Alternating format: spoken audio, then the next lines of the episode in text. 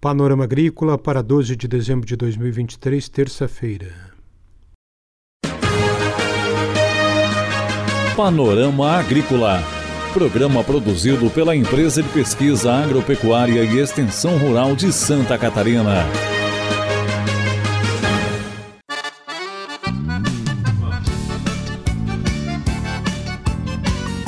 Olá, amigo ouvinte do Panorama Agrícola. Estamos abrindo para você o programa de terça-feira de lua nova, 12 de dezembro de 2023.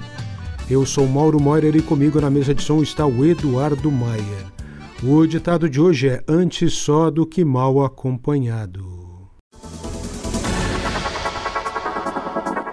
Nesta terça-feira você confere aqui no Panorama Agrícola cultivo de árvores nativas com potencial econômico e a produção de banana figo feita por um jovem rural. Este é o Panorama Agrícola. Acompanhe o nosso programa no aplicativo Epagri-Mob em SoundCloud e Spotify, plataformas digitais de áudio. Ligue 48 3665 5359 e participe do nosso programa. Dica do dia. A osteoporose é uma condição de saúde que afeta milhões de pessoas em todo o mundo, informa a Casa Kareski. É mais comum em mulheres, especialmente depois da menopausa, porque alterações hormonais têm um impacto grande na densidade óssea. A diminuição dos níveis de estrogênio, um hormônio que desempenha um papel fundamental na manutenção da densidade óssea, torna os ossos mais frágeis. Cuide de sua saúde e consulte um médico especialista no assunto. Confira a entrevista de hoje. A entrevista de hoje é com a extensionista bióloga da IPAGRE em Blumenau, Roberta Ramos. Ela fala sobre o cultivo de árvores nativas com potencial econômico. Acompanhe.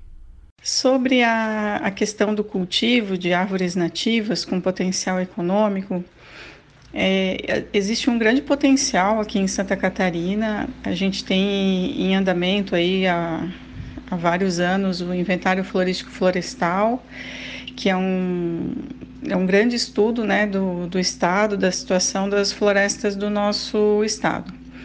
O inventário ele aponta que, embora Santa Catarina tenha grande área de grande áreas cobertas por vegetação nativa, maior parte dessa vegetação ela está em estado de regeneração e bem fragmentados, né? O, os remanescentes que a gente tem no estado eles não estão conectados.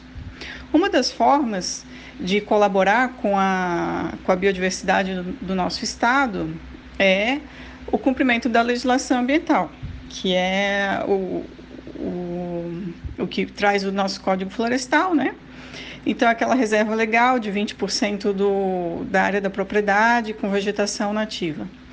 A gente sabe que isso causa uma perda em, em curto prazo, né? Uma perda econômica para o nosso agricultor, porque afinal de contas ele não vai naqueles 20% da sua propriedade é, praticar agricultura de modo convencional, porque ele tem que manter a floresta em pé. Então, o que, que a gente vem trazendo nos últimos anos?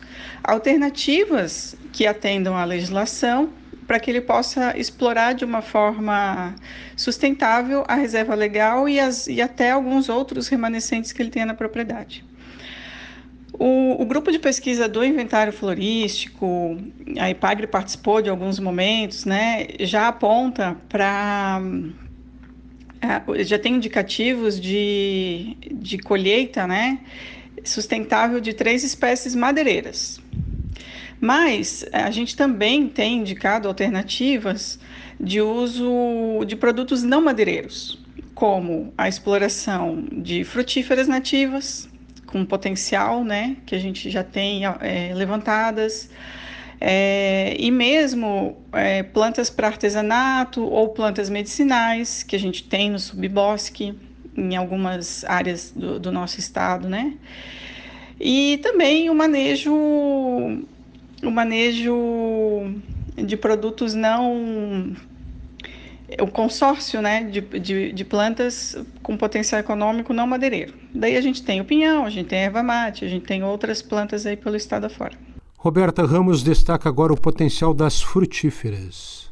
No caso das frutíferas, a, a, família que a gente tem mais destaque aqui na nossa Mata Atlântica é a família das mirtáceas, que é a família da cereja do Rio Grande, do guamirim, é, da pitanga, da jabuticabeira, né? E essas frutas, elas têm um, um grande apelo comercial, tem, tem grande aceitação, são frutos muito saborosos, de polpa bem, bem agradável. O que ocorre é que muitas vezes ah, o tempo de vida, o tempo de prateleira é muito curto. Então, são frutas que a gente precisa ter um mercado local que, que absorva, né? A gente tem que pensar em cadeias curtas de comercialização, de venda, venda direto ao consumidor, por exemplo, em feiras municipais, né? Então, o espaço entre a colheita e o consumo tem que ser curtíssimo. E aí tem aquela outra segunda alternativa sempre, que é o processamento na época. Então, tem a jabuticaba, é, beneficia a polpa, faz geleia, faz produtos que a gente possa depois armazenar, né? Essa entrevista com a extensionista de Blumenau, bióloga Roberta Ramos, aqui no Panorama Agrícola. É hora das notícias.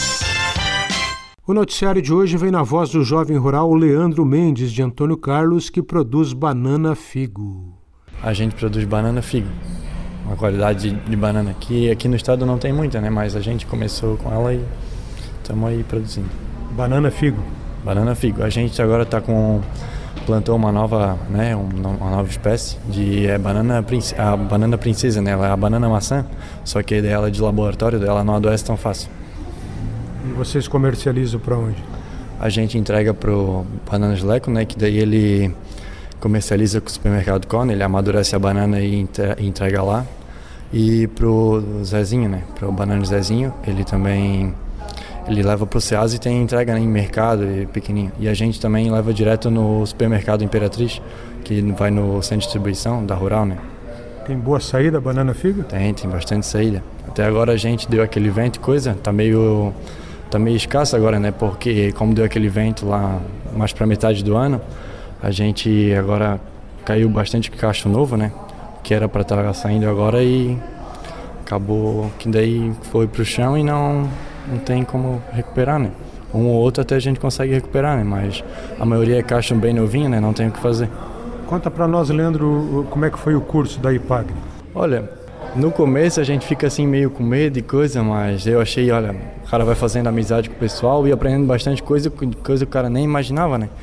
Bem diferente assim e é uma experiência nova, né? Bem legal. O que, que tu aprendeu no curso que já aplica na propriedade? Olha, a gente está agora querendo né, implementar uma planta de cobertura pelo meio do bananal, né? Eu até não me lembro certinho o nome, mas é um capinzinho assim, ele dá bem baixinho e daí protege também o solo, né? Daí fica melhor para, querendo ou não, ficar mais saudável, né? Quem trabalha na propriedade? Lá quem trabalha é. A gente tinha um funcionário, né? Ele saiu, mas ele trabalhava assim, não muito direto com a gente. Mas agora tá só eu e meu pai e às vezes a minha mãe ajuda um pouco. E é só a cultura da banana figo? A, a gente antes trabalhava com verdura, né? Repolho, beterraba, cenoura, aipim, batata doce e de tudo às vezes um pouco, né? Que dava assim a gente plantava, né? Daí a gente tinha um freguesinho que comprava coisas, só que daí faz uns 5 anos a gente mudou para banana figo, né? Daí primeiro a gente plantou num pedacinho lá, viu que né, tava dando é, bom retorno e coisa, daí a gente foi lá e foi ampliando, agora tá tudo cheio de banana. Leandro, conta para nós como é que é o dia a dia na propriedade, o teu dia a dia. Ah, a gente lá, agora no verão, acordar um pouquinho mais cedo, né, por causa que meio-dia já é mais quente. Daí tem, a, tem dia, o dia de cortar, né, daí tem que pulverizar os cachos, ensacar, vai fazendo ali o amarrar, por causa que, querendo ou não, a bananeira da bananeira figo, ela é uma banana assim muito alta, fina e ela é seca, ela não tem tanto líquido dentro. Daí qualquer coisa ela vai lá e estoura e cai o cacho no chão daí tem que estar tá fazendo a amarração né, do, dos cachos. Esse é o jovem rural Leandro Mendes no noticiário do Panorama Agrícola. Panorama Agrícola Programa produzido pela Empresa de Pesquisa Agropecuária e Extensão Rural de Santa Catarina.